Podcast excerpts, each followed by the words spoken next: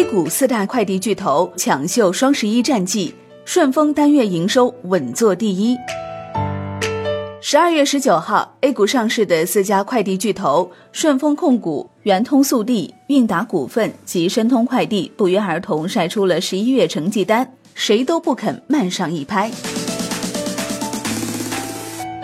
这是双十一电商大战落幕，身处其中的快递企业的另一场大战。从收入来看，顺丰二零一九年十一月速运物流业务实现营收一百一十一点八五亿元，同比增长百分之二十四点九七，继续稳坐第一把交椅。韵达以三十六点三二亿元的快递服务业务收入位居第二，同比增长百分之一百三十三点四二。紧随其后的圆通十一月快递产品收入三十一点八六亿元，同比增长百分之十三点六四。而申通十一月快递服务收入二十七点九九亿元，同比增长百分之三十八点零六。尽管四家快递公司单项指标排名暗流涌动，不过今年十一月，顺丰、圆通、韵达、申通合计完成三十六点一亿单，合计带来收入二百零八点零二亿元。相比十一月全国快递服务企业业务量的七十一点二亿单，还是占据了半壁江山。而潜伏这些快递公司中的机构不乏大成基金、华安基金、诺安基金、兴全基金、富国基金、嘉实基金等明星基金公司，也有元和控股、东方富海、复兴等投资大佬。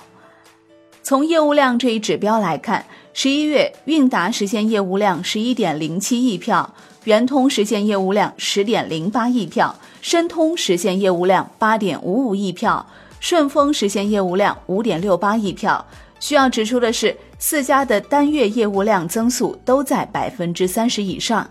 此外，另外一个关键指标是单票收入。顺丰的速运物流单票收入最高，达到十九点六九元，同比下降百分之十五点五三。韵达的快递服务单票收入是三点二八元，同比上升百分之六十九点零七。申通快递的服务单票收入是三点二七元，同比下降百分之零点九一。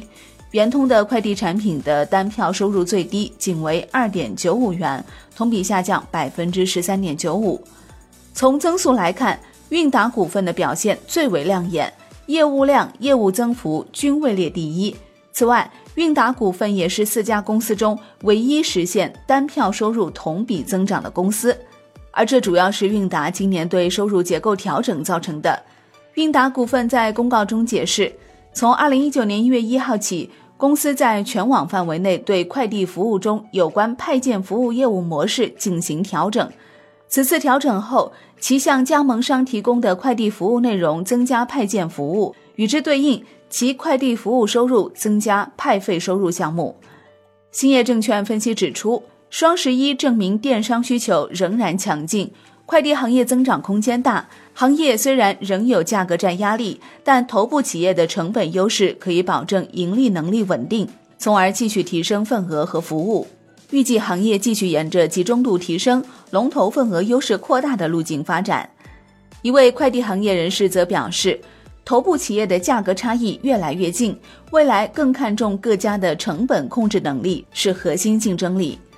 中金公司也提到，阿里巴巴、拼多多等电商平台的竞争刺激了新的流量增长，驱动网购渗透率提升和购物频次增长。其预计，二零二零年快递业务量有望实现百分之二十增长。截止到十二月十九号收盘，四家快递公司中，顺丰控股以一千七百零一点三八亿元的总市值位列四家之首，韵达股份以六百六十八点一五亿元总市值排名第二。圆通速递和申通快递的总市值分别为三百五十七点零四亿元和二百八十九点六三亿元，而从市场表现来看，韵达股份今年涨幅领先，年初至今累计涨幅超过百分之三十，明显高于其他三家 A 股快递公司。梳理发现，截至二零一九年三季报，